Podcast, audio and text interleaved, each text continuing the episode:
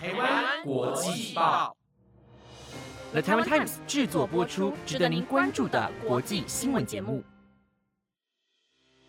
欢迎收听台湾国际报，我是如香，马上带您关注今天十一月十三号的国际新闻重点。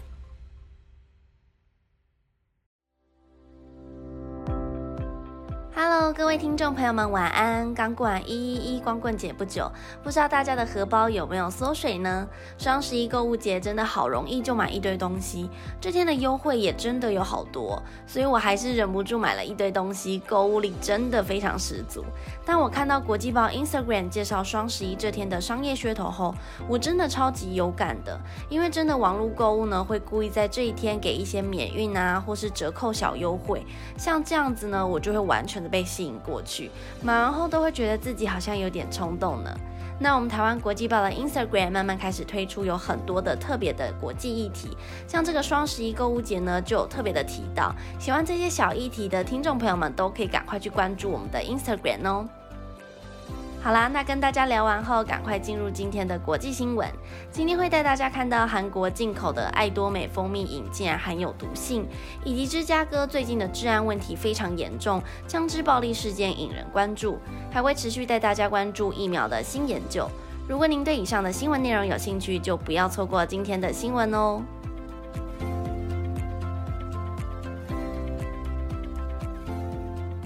新闻首先带大家看到最近的重要议题：由南韩进口的爱多美蜂蜜饮在香港被验出有甲烷沙林的毒性成分，目前食药署已经要求进口业者暂停贩售。而这个甲烷沙林成分如果吃进去过量的毒性，很有可能会造成肝脏损害。其中在香港就已经有四人因为肝受损住院接受治疗。而因为爱多美蜂蜜饮在台湾也有贩售，因此食药署表示将联合区管中心与各地方的卫生局进行稽查。确认台湾进口的爱多美蜂蜜饮是否也有添加甲烷沙林成分。其中，食品组郑维志副组长表示，国内在三年内总共就进了九十七批产品，数量多达一千三百公吨。因此，目前呼吁民众如果有购买此商品，就不要再使用了，并且可以将产品退货。而台湾医生也补充，这个成分的毒性非常可怕，对于肝的影响非常大。民众如果食用，对身体影响有很大的风险，建议卫福部应该直接将此产品排除。另外，郑维志也提醒业者，进货食品前应该要落实自主管理，确认产品中的食品原料都应该要是国家的传统食用原料。如果查获为蓄意添加西药成分，将会依照药事法处理，之后也将无法再进口。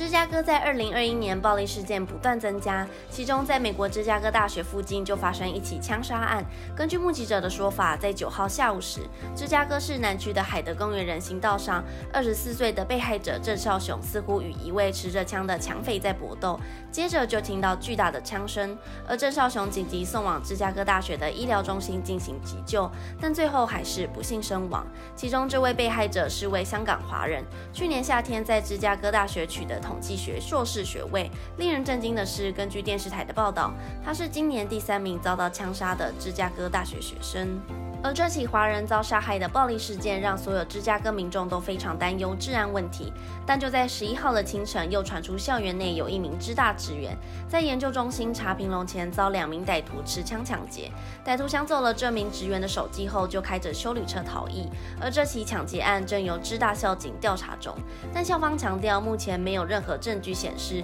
与郑少雄劫杀案有所关联。不过，短短几天内就发生两起抢劫案件，让芝大校长艾拉。维扎托针对校园安全部分紧急召开校园安全会议，并且表示现在的暴力事件已经达到公共健康危险的规模，需要采取相对的预防措施才是重点。另外，芝加哥市长莱特福特也承诺会与警方与社区领袖见面，会讨论对未来的安全措施，希望能够避免这类的悲剧再次发生。但是政府目前还没宣布会如何采取对策。不过，芝加哥警方会加强巡逻，并在海德公园区增加警局监。是设备。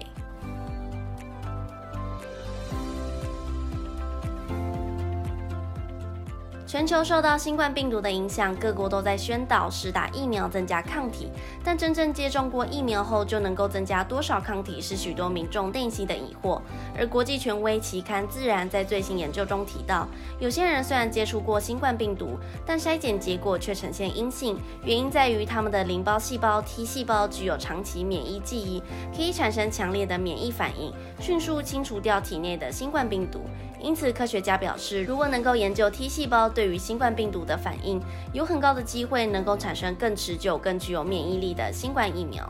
研究人员进一步的做说明，实验室里的血液样本显示，这些人在新冠病毒大流行之前就已经拥有保护性的 T 细胞了，而这个细胞具有辨别还有杀死新冠病毒感染的细胞能力。T 细胞能够找到病毒复制所需的那些蛋白质，因此能在病毒被检测出来前就控制它们。这表示，如果疫苗能够针对这些蛋白质做研究，就可能可以提供抵抗所有新冠病毒以及变异株的某种保护力。另外，T 细胞的免疫反应不会很快消失，能够针对入侵的变毒株进行防御，甚至是对抗全新的病原体。因此，许多研究人员以及专业教授都希望这项研究能够进一步的向疫苗研发推进，因为大家需要获得所有类型抗体的疫苗。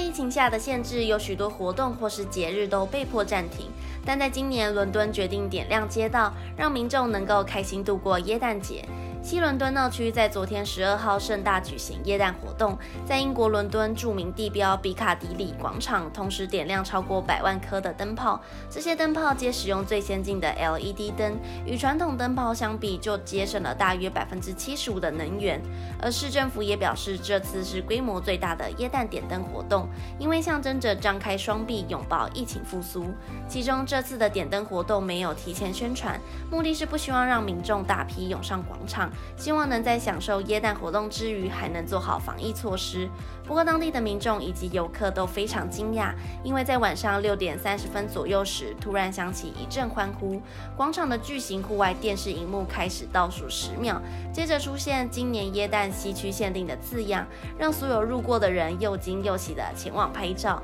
而伦敦政府还表示，今年西伦敦首度大串联，总共就有五十个地方有行销活动，要邀请英国国内外民众亲自体验，只有西伦敦能够提供的独特享受。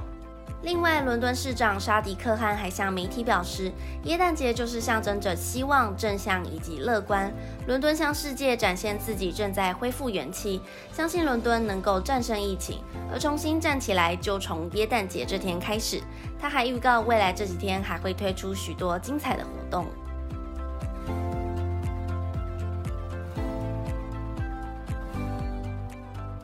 新闻的最后，带大家看到有趣的发明。吵闹的都市环境已经是大家所熟悉的声音，但你有没有希望能在都市生活中听到山上的潺水声，或是安静的森林鸟鸣呢？如果曾经向往过，那就不能错过 Plan Wave 的植物音乐。这项发明是为植物设计音乐，像是波士顿海港区最近开放的公园里，有四棵连接至 Plan Wave 装置的树。只要将长笛、铃铛等乐器样本放进设备里，接着树木会因为含水量而发生变化，产生自然电波。感测器测到的自然电波系统就会透过演算法，将电波转换成声音，并且演奏出来。更有趣的是，树木还会有不同的情绪，而产生不同的声调，有可能会听到沉沉默不语的树木，也有可能会听到非常活泼的树木。而因为电波会随着一年四季改变，因此树木冬眠时，Plan Wave 会播放以前的录音。现在 Plan Wave 居家版也已经在官网开始贩售了，大约为新台币八千三百元左右，能够从植物无线连接到手机，透过放在叶子上的两个电极检测植物的轻微电波变化，转化为音符。如此一来，就能够在家也享受植物的悦耳歌声。